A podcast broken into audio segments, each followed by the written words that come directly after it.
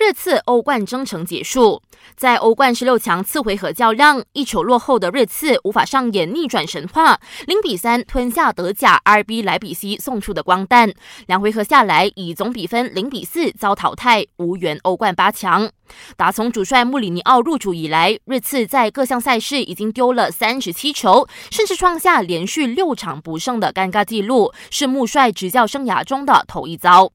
尽管新冠肺炎疫情肆虐，但大马羽球公开赛依然会如期在这个月三十一号挥拍。出线结果已经出炉，我国头号男单李子嘉和印尼好手约纳丹冤家路窄。今天在纯英赛首圈碰头后，两人的战役还要延续到大马羽球公开赛。女单谢淑雅抽到了下下签，首圈就要面对追求四连冠的中华台北球后戴资颖。男双自由人吴卫生、陈卫强第一场碰上中国的卫冕冠军李。俊慧和刘雨辰前景面临重重考验。